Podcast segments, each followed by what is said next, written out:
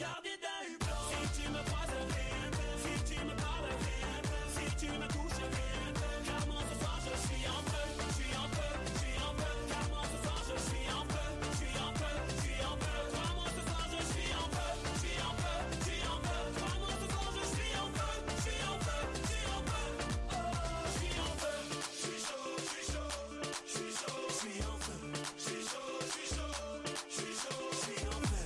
L'équipe d'Algérie en Coupe du Monde au Brésil.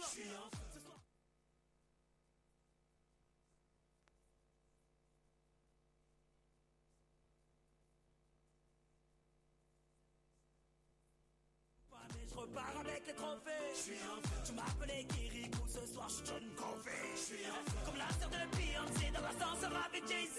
Feu. Comme les trois petits à 6h du mat sur mon lit. Je sens que je vais briller. Ce soir je marche sur l'eau. J'ai l'impression de planer. Regardez d'un hublot. Si tu me croises, fais un peu. Si tu me parles, fais un peu. Si tu me touches, fais un.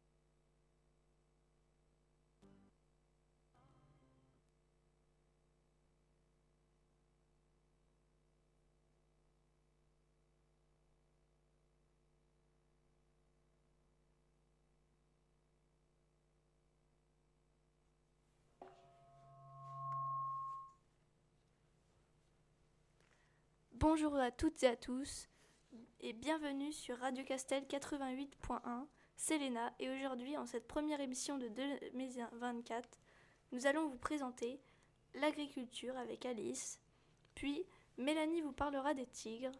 Pour ma part, je vais vous parler de notre visite d'une station radio faite le 19 décembre. Ensuite, Alice vous parlera des Disney, suivie de Mélanie qui nous parlera du livre Nos étoiles contraires. Je vous parlerai après de l'invention du téléphone, suivi par la célèbre chanson Sino Estas présentée par Alice. Et pour finir, Mélanie vous présentera la Minute Ciné. Puis je vous parlerai des avions. Bonjour à tous et bonne année 2024. Maintenant, Léna et moi allons vous parler de l'agriculture et, ce qu'on- et ce que font les agriculteurs en fonction des saisons. Au printemps, l'agriculteur prépare les sols pour le maïs. Il fertilise les sols, épand du fumier, il protège ses cultures, met de l'herbe à ses animaux, soigne ses animaux, ensile les récoltes et fait des bottes d'enrubanage. En été, les travaux de fendaison et des récoltes du foin. Il convoie les machines, comme les moissonneuses ou les remorques par exemple. Il récolte ses cultures, il travaille le sol, il soigne ses animaux et il donne à boire à ses animaux. En automne, il prépare le sol et sème le blé et l'orge par exemple. Il récolte du maïs et fait le fourrage. Il protège ses cultures, fait le sevrage des animaux, soigne ses animaux. En hiver, il y a les naissances et les pansages des animaux. Il soigne ses animaux, il entretient ses parcelles, il stocke son fumier dans les champs et il épand le fumier. J'espère que ça vous aura plu et à tout à l'heure.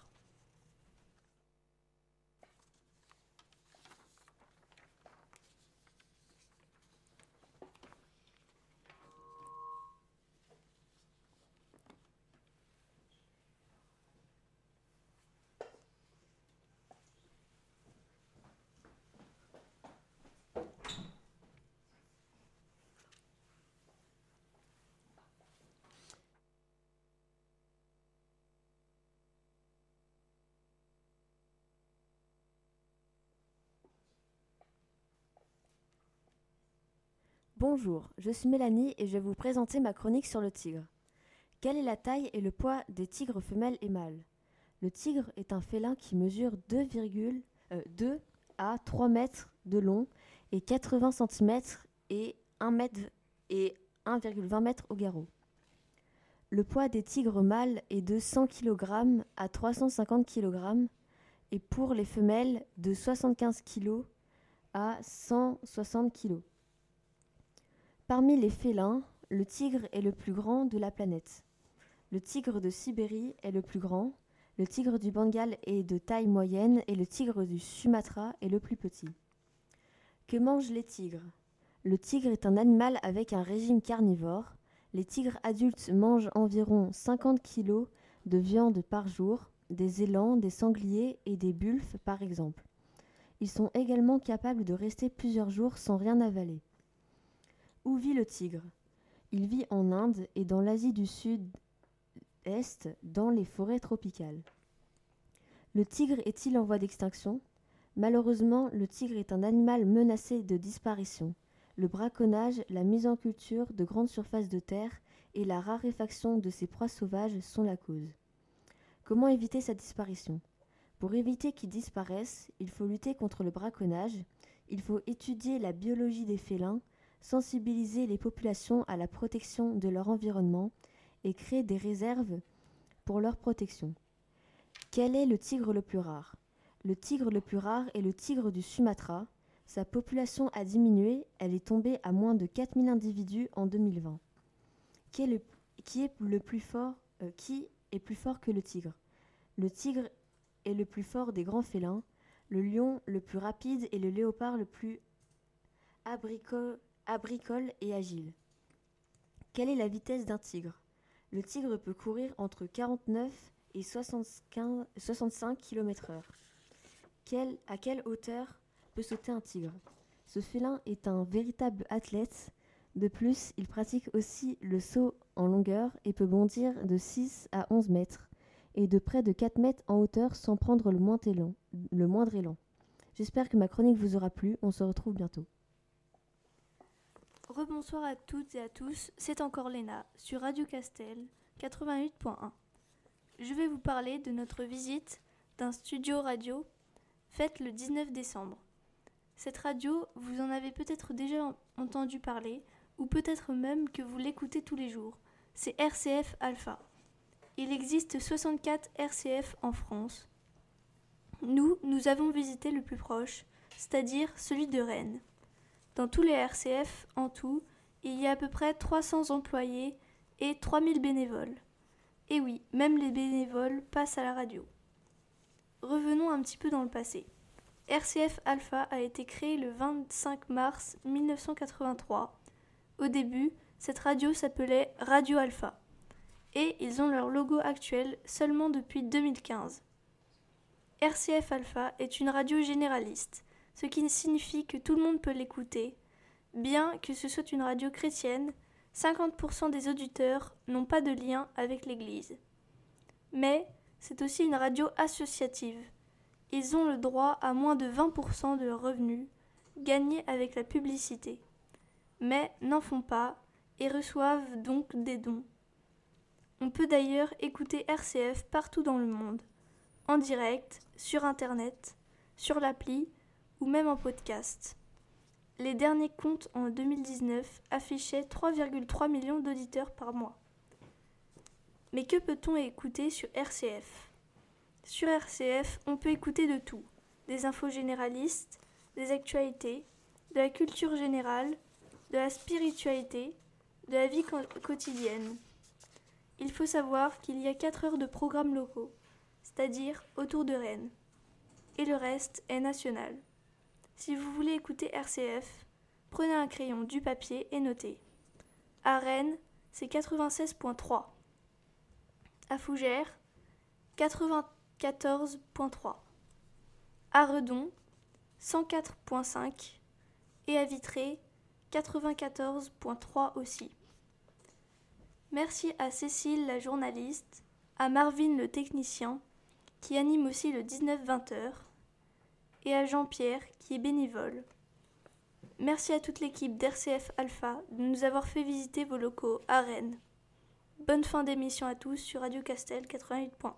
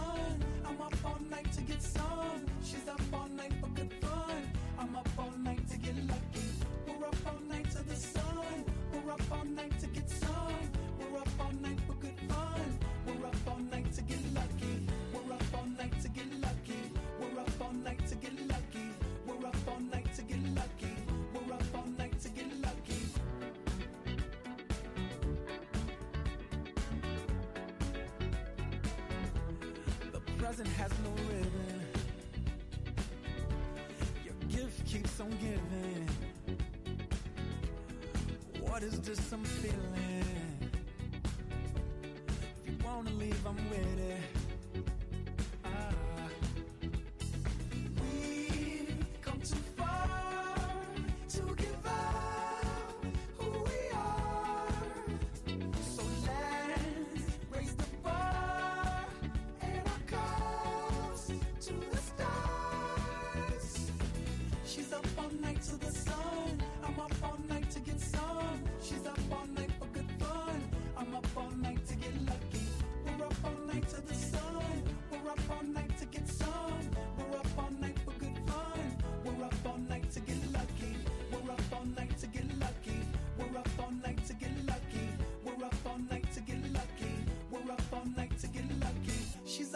Night to the sun. I'm up all night to get some. She's up all night for good fun. I'm up all night to get lucky.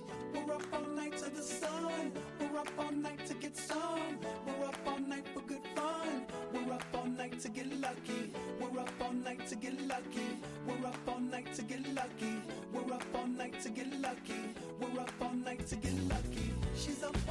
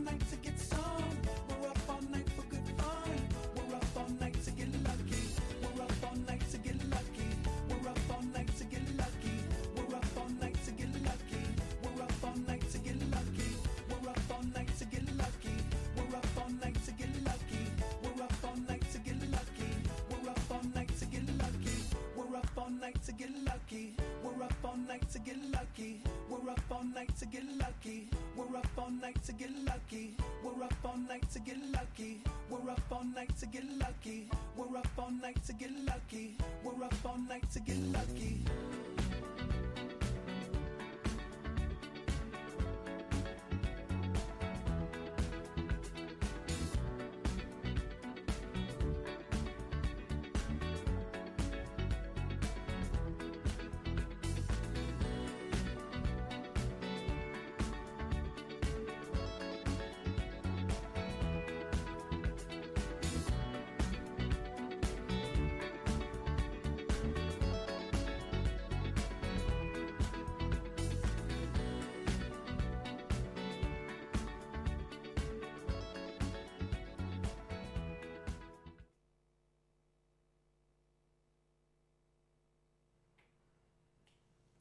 Rebonjour, vous avez tous déjà entendu parler de Disney, mais connaissez-vous vraiment son histoire? Je vais vous la dévoiler.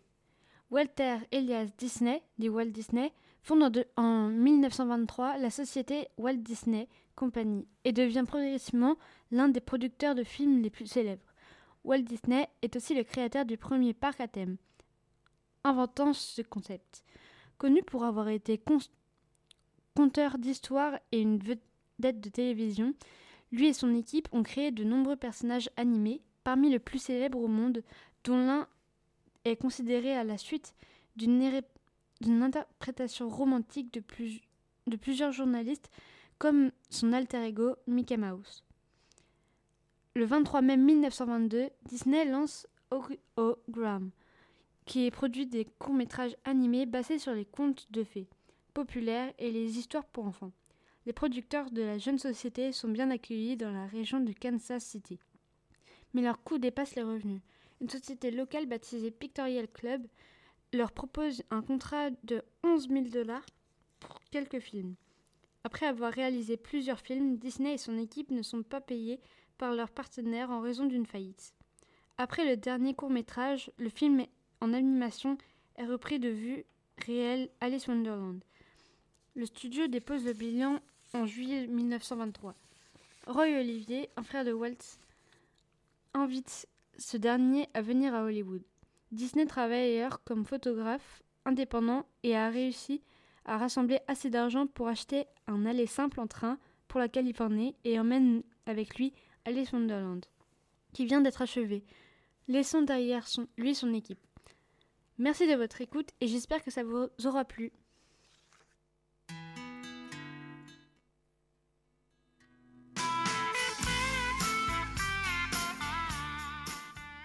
En ce moment, vous écoutez Radio Castel sur 88.1.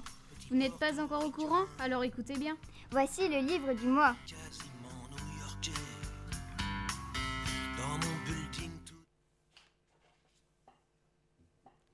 C'est à nouveau Mélanie. Je vais vous résumer Nos étoiles contraires de John Green. Le récit se déroule aux États-Unis à l'époque moderne. C'est l'histoire d'Azel, une jeune fille de 16 ans qui a un cancer des poumons. Un jour, sa mère lui demande de rejoindre un groupe de soutien pour enfants malades car sa fille reste enfermée à longueur de journée. Elle y rencontre et sympathise avec un garçon nommé Augustus, qui est en, réémission. Amputé de la jambe droite. Ils finissent par tomber amoureux. Malheureusement, le cancer d'Augustus revient. Ils continuent leur relation. Quelques mois plus tard, il meurt. Hazel décède elle aussi. J'ai trouvé ce... Livre très touchant et à la fin, j'ai même pleuré.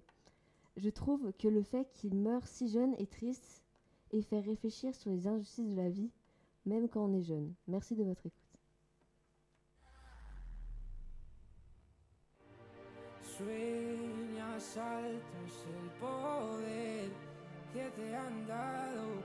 Desde el cielo.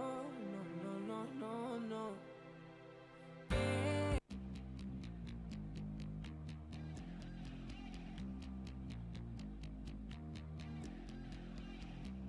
Electric lights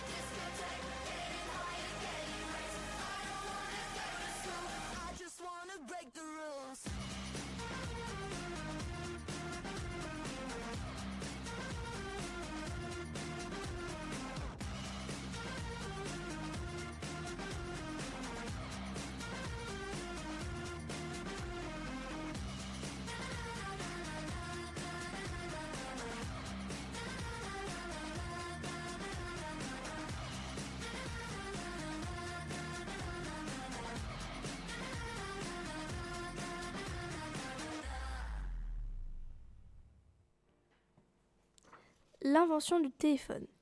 Le téléphone ne cesse de s'améliorer. Maintenant, ce sont souvent des smartphones et rares sont les personnes à utiliser des téléphones à clavier aujourd'hui. Les téléphones ont bien évolué depuis leur création en 1876 par Graham Bell.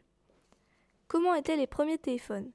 Les premiers téléphones étaient composés de bois et de fils trempés dans l'acide pour favoriser la transmission des ondes sonores. Il était aussi appelé vibraphone. Le premier téléphone portable, appelé Motorola Dynatac 8000, était créé le 3 avril 1973 par Martin Cooper, le directeur de la recherche et du développement chez Motorola. Qui était, quel était le premier smartphone? Le tout premier smartphone, appelé IBM Simon, a été créé en 1992 par la société IBM et commercialisé en août 1994. Il faudra attendre 2007 pour qu'arrivent enfin les téléphones que nous connaissons, avec l'iPhone 1 lancé par Apple et qui coûtait à l'époque 499 dollars, soit à peu près 455 euros et 50 centimes. Maintenant, il existe des smartphones pliables et les iPhones ont bien évolué car l'iPhone 15 est sorti récemment et le 16 est prévu pour septembre de cette année. C'était Léna, à tout à l'heure sur Radio Castel.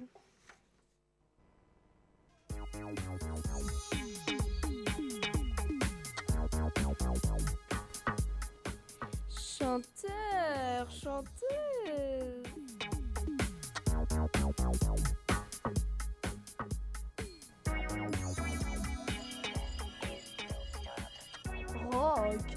Zikmu.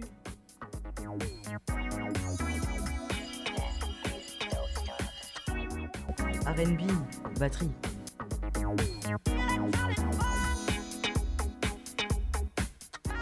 Guitare, flûte. Place à la Bonjour, aujourd'hui je vais vous parler de Sino Estas de Íñigo Quintero. Qui est Tin- Quintero? C'est un jeune espagnol de 22 ans né le 12 décembre 1000 2001. Avec son titre Sino Estas, le chanteur a vu sa carrière exploser en Espagne. Une réussite en- engagée grâce aux réseaux sociaux. Le morceau est sorti il y a un peu plus d'un an et grâce à son explosion sur TikTok, il est en train de, s'imposer partout sur le monde, dans le monde. Si est très accrocheur avec son refrain entêtant et a souvent du mal à partir des têtes aussi facilement que ça, idéal pour accompagner des vidéos courtes en ligne. Sino Estas est le deuxième titre le plus écouté chaque jour sur Spotify, à l'heure actuelle.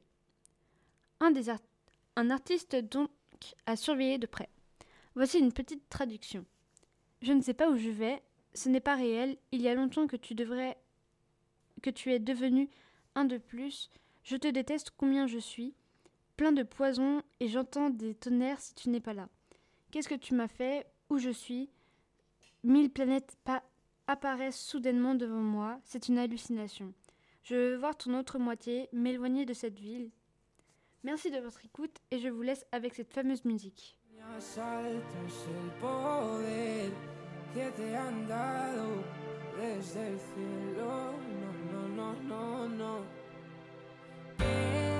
Sé a dónde voy, no es real. Hace ya tiempo te volviste uno más. Y odio cuando estoy lleno de este veneno y oigo truenos si no estás.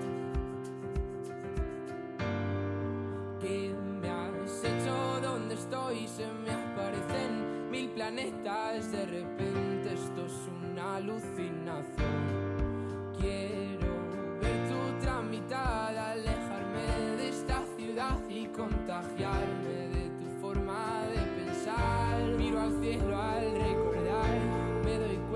Otra vez más que no hay momento que pase sin dejarte de pensar. Esta distancia no es normal, ya me he cansado de esperar tus billetes para amarte. No quiero ver nada posible, es demasiado tarde. Todo es un desastre, esto es una obsesión. No me sirven tus pocas señales, ya nada es como antes, me olvido de quién soy.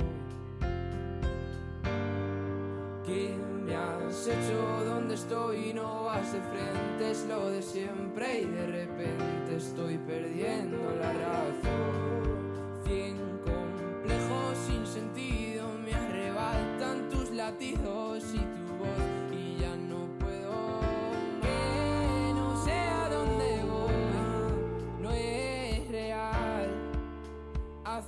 Tiempo te volviste uno más. Y odio cuando estoy lleno de este veneno y oigo truenos si no estás.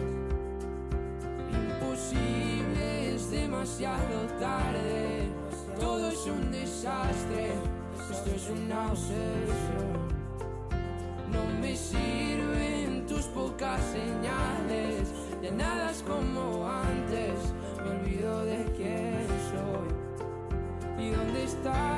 verdad es que ya van mil noches malditas sin tu abrazo. Es algo raro, estoy viciado a tu amor, a tu amor, a tu amor, amor, no, no, no, no. Ya, na, na. Quiero verte, verte, verte, que se acabe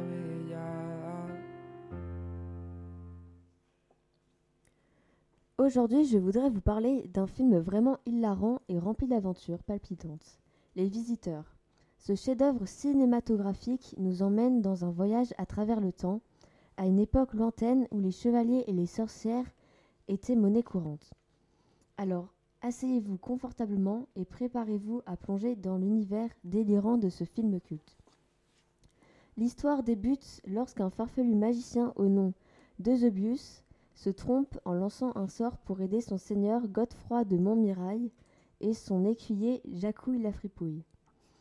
Au lieu de les, téléporter au Moyen Âge, le sort les envoie directement au XXe siècle, plus précisément à Paris en 1993. Dans ce film, j'ai été particulièrement amusée par le choc culturel vécu par nos deux héros médiévaux. Alors qu'ils débarquent dans ce monde moderne rempli de machines d'automobiles et de télévision, leur réaction est à la fois hilarante et touchante. Les scènes où Godefroy de Montmirail essaye de comprendre comment fonctionnent les appareils modernes sont tout simplement mémorables. La performance des acteurs est également remarquable. Jean Renaud incarne avec brio le rôle de Godefroy de Montmirail, un chevalier médiéval déterminé mais un peu maladroit, tandis que Christian Clavier est hilarant dans le rôle de Jacouille la Fripouille, un paysan qui aime profiter de la vie? Le duo formé par ces deux comédiens est tout simplement parfait, nous offrant des moments de rire inoubliables. Mais ne vous méprenez pas, les visiteurs ne se résument pas qu'à de simples gages. Le film aborde également des thèmes plus profonds, comme l'amitié et l'amour. Au fur et à mesure que nos héros du passé s'adaptent à leur nouvel environnement, ils doivent aussi affronter des obstacles et faire face à des choix difficiles. Ces moments d'émotion ajoutent une profondeur supplémentaire à l'histoire et rendent le film encore plus captivant. Le réalisateur de Jean-Marie Poiré est à la fois dynamique et imaginative. Les décors médiévaux et contemporains sont, sont soigneusement conçus, renforçant l'authenticité des différentes époques.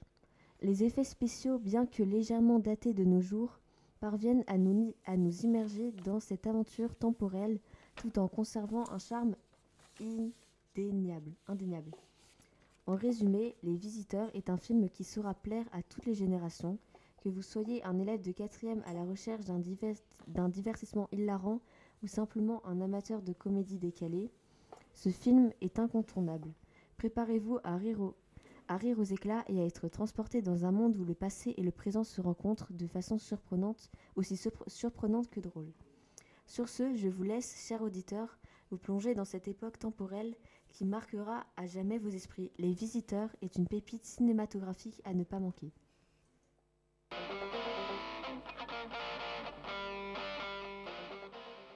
Radio Castel. La radio des ados.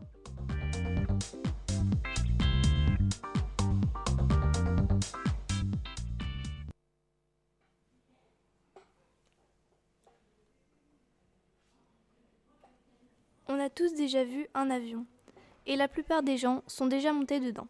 Mais connaissez-vous leur histoire? Eh bien, bonsoir, c'est Léna, et aujourd'hui, je vais vous parler des avions. Le premier vol des avions. Le premier avion a été créé en 1890 par Clément Ader. Il s'appelait Éole. Ses ailes étaient en forme de chauve-souris et il avait un moteur et une hélice. Seulement, il n'a décollé que de 20 cm. Le premier avion ayant réellement décollé a été construit en 1903 par deux frères américains nommés Orville et Wilbur Wright. La première traversée aérienne de la Manche a été faite le 25 juillet 1909 sur un avion en bois étoile fabriqué par Louis Blériot et c'est lui-même qui a effectué la traversée. Le premier hydravion. Tout d'abord, un hydravion est un avion capable de décoller et d'atterrir sur l'eau. Le premier a été conçu en 1910 par Henri Fabre. Les autres avions, il y a les avions de guerre, sur lesquels on rajoute des armes afin de faire des batailles dans les airs. Mais les avions sont maintenant, pour certains, équipés d'une grande soute pour y charger du courrier à envoyer dans d'autres pays, et pour d'autres remplis de sièges pour transporter des passagers, comme le Boeing 747 ou l'A380, qui peut transporter jusqu'à 853 passagers.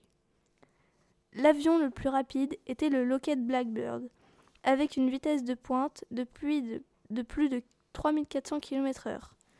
Il existe aussi les Canadair, utilisés principalement par les pompiers. On prend l'eau d'un lac ou de la mer et on la vide sur le feu, quand il y a un grand feu de forêt par exemple. C'était Léna sur Radio Castel 88.1. Bonne soirée à vous.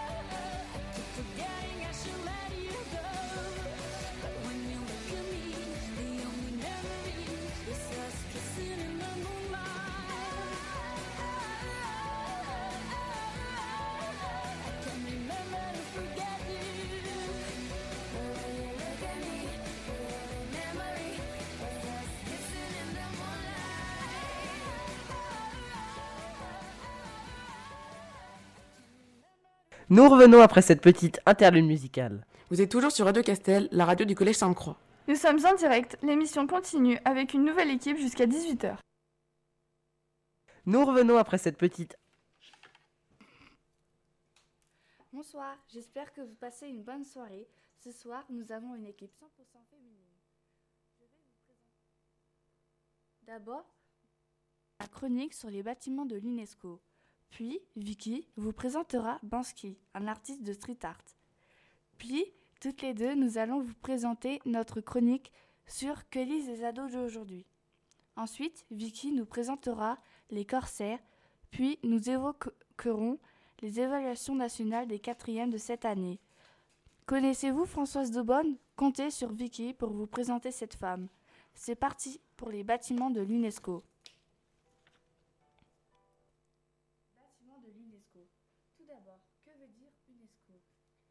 UNESCO est l'Organisation des Nations Unies pour l'éducation, la science et la culture. Elle a été créée au lendemain de la Seconde Guerre mondiale, le 16 novembre 1945.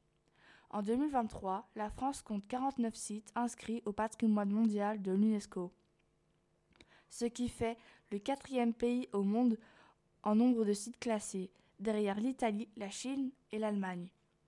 En Bretagne, l'UNESCO classe en 1972 le Mont Saint-Michel, chef-d'œuvre du patrimoine naturel et culturel de l'humanité. Comment est née l'UNESCO? Après deux guerres mondiales en un mois, l'UNESCO est née d'une conviction forte pour construire une paix durable. Les accords économiques et politiques entre les États ne suffisent pas. Il faut unir les peuples par le, par le dialogue des cultures et la compréhension mutuelle. Quelle est la devise de l'UNESCO? Sa devise ambitieuse est gravée en dix langues sur un mur de pierre érigé dans son siège parisien. Les guerres prenant naissance dans l'esprit des hommes, c'est dans l'esprit des hommes que doivent être élevées les défenses de la paix. Que sont les quatre critères de l'UNESCO? Il y a le génie humain, l'échange d'influences, les traditions culturelles et civilisations, et la construction du paysage. En quoi une inscription à l'UNESCO?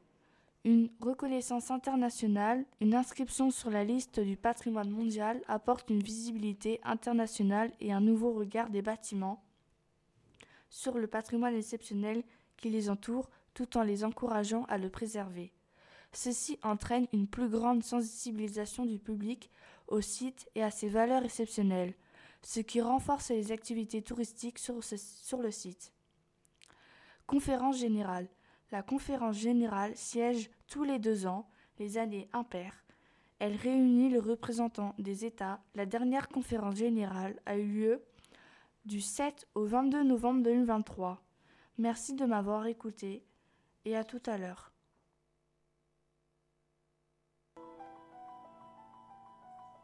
La Joconde. La nuit étoilée. La naissance de Vénus. La liberté guidant le peuple. Impression soleil levant. Le cri.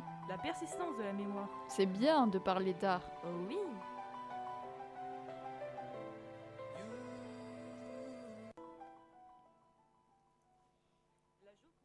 Bonsoir. Aujourd'hui, je vais vous parler de l'artiste de l'artiste street art Banksy. Banksy est un artiste d'art urbain qui travaille sous pseudonyme. Son véritable nom et son identité exacte sont connus, sont inconnus et font toujours l'objet de spéculations. Apparemment britannique et actif depuis les années 1990, il utilise la peinture au pochoir pour faire passer des messages, qui mêlent souvent politique, humour et poésie. Ses œuvres sont des images humoristiques parfois combinées à des slogans. Le message est généralement anarchiste, antimilitariste, anticapitaliste ou antisystème, et ses personnages sont souvent des rats, des singes, des policiers, des soldats, des enfants, des personnages célèbres ou des personnes âgées. Il a peint Girl with Balloon en 2002 dans le quartier de South Bank à Londres. Il s'agit sans doute de l'œuvre d'art la plus la plus emblématique de Banksy. Il a aussi peint Kissing Cooper, qui est l'une des œuvres de rue les plus célèbres de Banksy. Ce graffiti en noir et blanc représente grandeur nature deux policiers britanniques échangeant un baiser passionné, peint à la bombe en, en 2004. Love in the Air ou Flower Thrower désigne ce célèbre graffiti de Banksy, devenu une véritable icône. Réalisée au pochoir, cette œuvre de rue est peinte pour la première fois en grand format en 2003 à Jérusalem, sur le mur qui sépare la Palestine de l'Israël. Well Hung Lover ou Naked Man Hanging from the Window sont les titres donnés à cette fresque murale réalisée par Banksy sur le mur d'un centre de santé sexuelle en juin, de, en juin 2006 à Bristol. Merci de m'avoir écouté. Je vous laisse avec la musique Another Love.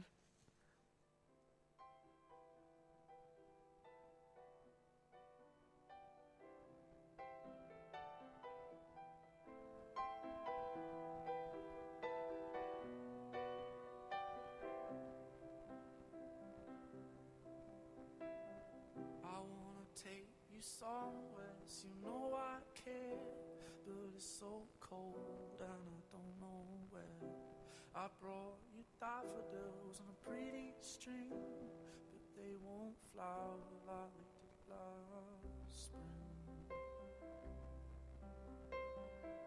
And I wanna kiss you, make you feel alright. I'm just so tired to share my nights. I wanna cry and I wanna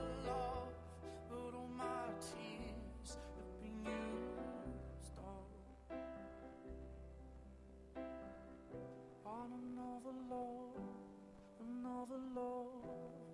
All my tears been used up on another love, another love. All my tears been used up on another love another love. All my tears been used all.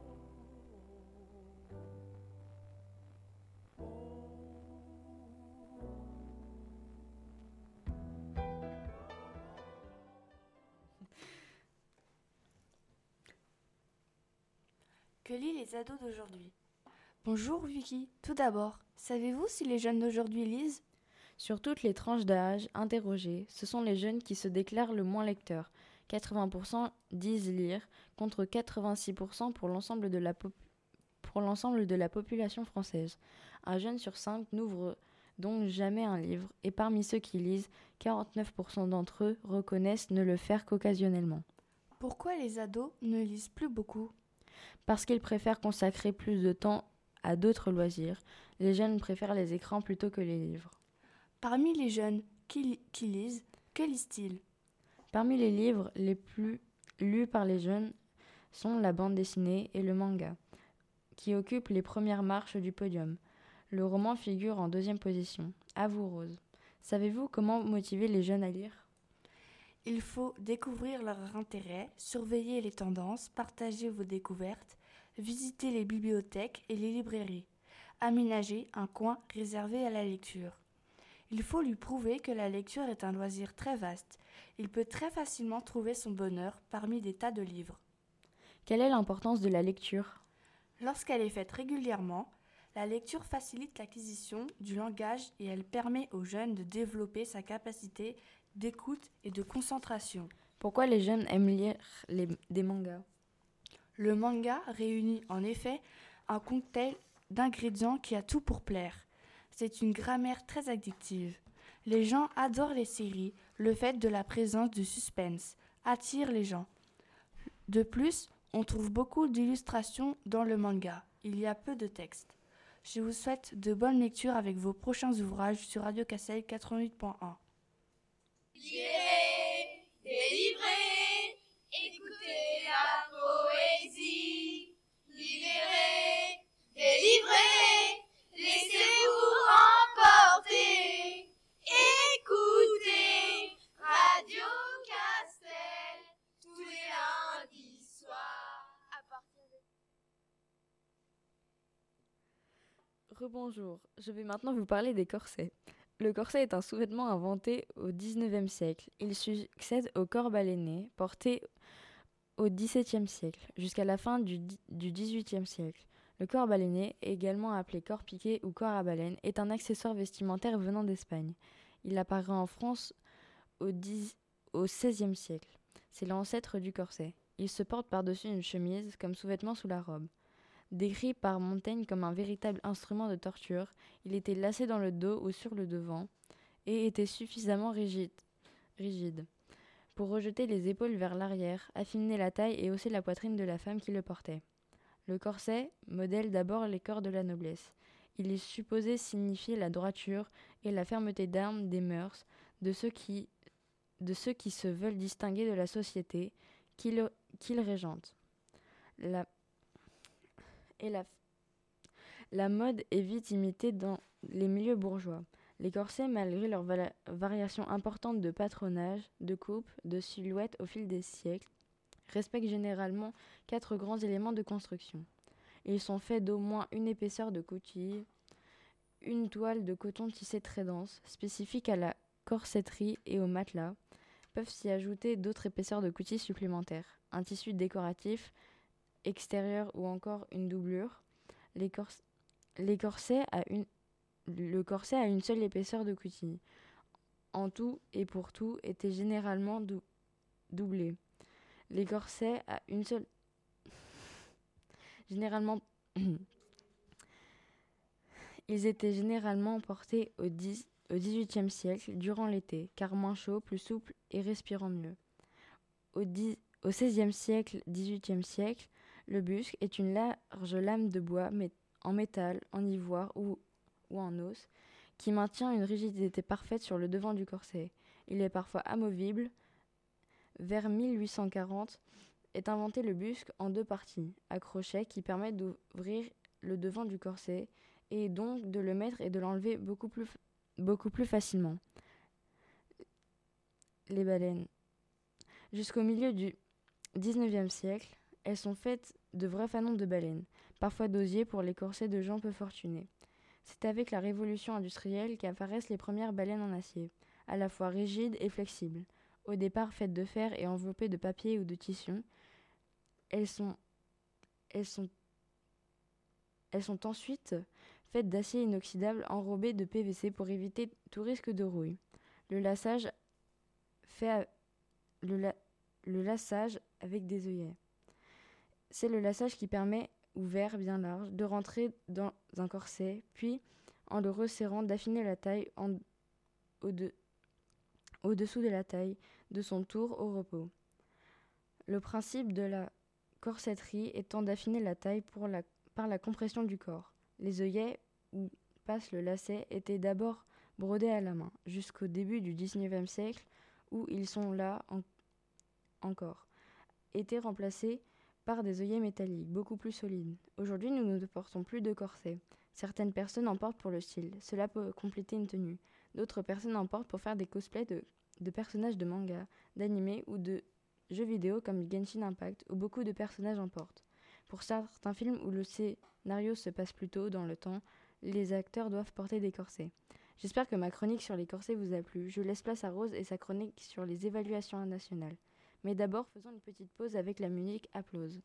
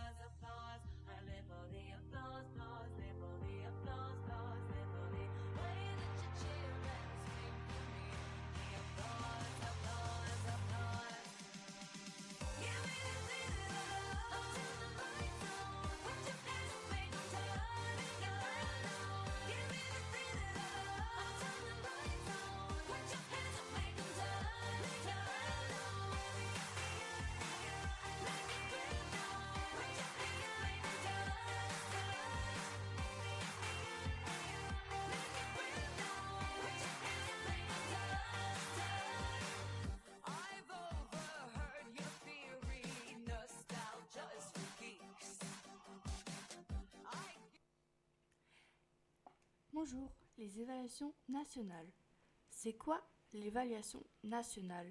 Les évaluations nationales permettent aux professeurs et aux familles de connaître en début d'année les forces et les faiblesses de chaque élève afin de mieux les, aider. Les évaluations nationales pour les élèves de primaire, du collège et du lycée font déjà d'objets critiques. Pourtant, ces tests étaient déjà remis en question dans les années 1970, période à laquelle les premières évaluations ont vu le jour. Quel est le but de l'évaluation? L'évaluation sert à la prise de décision relative au placement des élèves. Elle est nécessaire pour évaluer l'efficacité des programmes et les réviser aux besoins afin d'améliorer l'apprentissage chez les élèves. Quel examen en quatrième? L'évaluation est composée de deux épreuves non consécutives, en français et en mathématiques, de 60 minutes chacune, 10 minutes de préparation et 50 minutes d'épreuve, et d'un test de fluence de lecture en français d'une durée de 1 minute. En septembre 2023, les élèves entrant en quatrième ont passé une évaluation standardisée sur support numérique. Au total, près de 800 000 élèves ont été ainsi évalués dans plus de 7 000 établissements du secteur public et du secteur privé sous contrat. Les évaluations nationales ont su montrer que 6% des élèves de 6e sont déjà en échec scolaire. Les résultats des évaluations nationales de 4e sont-ils satisfaisants? Selon le ministre, ces résultats ne sont pas satisfaisants et sont même plutôt inquiétants. Un peu plus de la moitié des élèves ne lisent pas convenablement et en mathématiques, plus de la moitié ne maîtrisent pas la résolution de problèmes et la géométrie. Malgré les résultats bas, l'éducation continue à innover dans de nouvelles méthodes de travail. La société évolue, les élèves d'aujourd'hui sont différents de ceux qu'il y a 50 ans. L'école doit donc s'adapter à ces évolutions et aux profils variés au sein d'établissements partout en France. Le milieu scolaire est, dès le plus jeune âge, des élèves confrontés au développement d'un monde numérique, ultra connecté où l'information est à portée de clics en quelques secondes. A plus tard sur Radio Castel 88.1.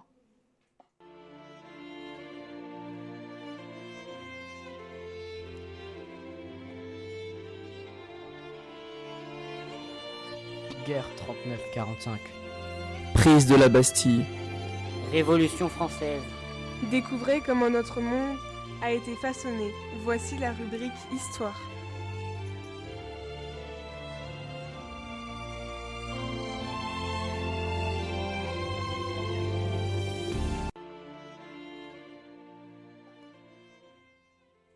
Je vais vous parler de Françoise de Bonne. Françoise de Bonne est née le 12 mars 1920 à Paris. Elle a fait ses études à la faculté de lettres et aux beaux-arts de Toulouse. Tout en entrant en résistance face au nazisme, elle publie ses premiers poèmes en 1942 et Le cœur Watteau, son premier roman en 1944. C'est une écrivaine française.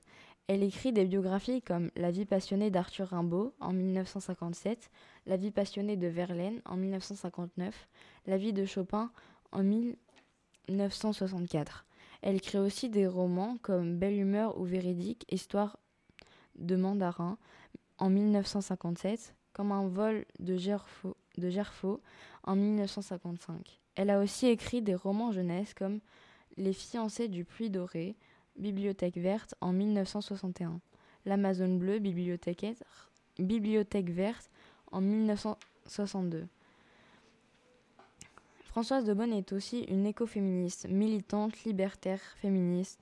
Françoise de Bonne est l'une des premières à opérer un rapprochement entre les luttes féministes et la protection de l'environnement dans les années 1970. Elle est à l'origine de l'écoféminisme, dont se revendiquent des militants écologiques. Aujourd'hui, de aujourd'hui, hein le mot écoféminisme est employé pour la première fois dans Le féminisme ou la mort, ouvrage de 1974 écrit par Françoise de Bonne. La militante aborde dès les années 1970 les réflexions sur la fluidité des genres, encourageant en quelque sorte de dépasser l'idée de masculinité et de féminité. Merci de m'avoir écouté. Écoutez, C'est la fin de notre émission. Bonne soirée.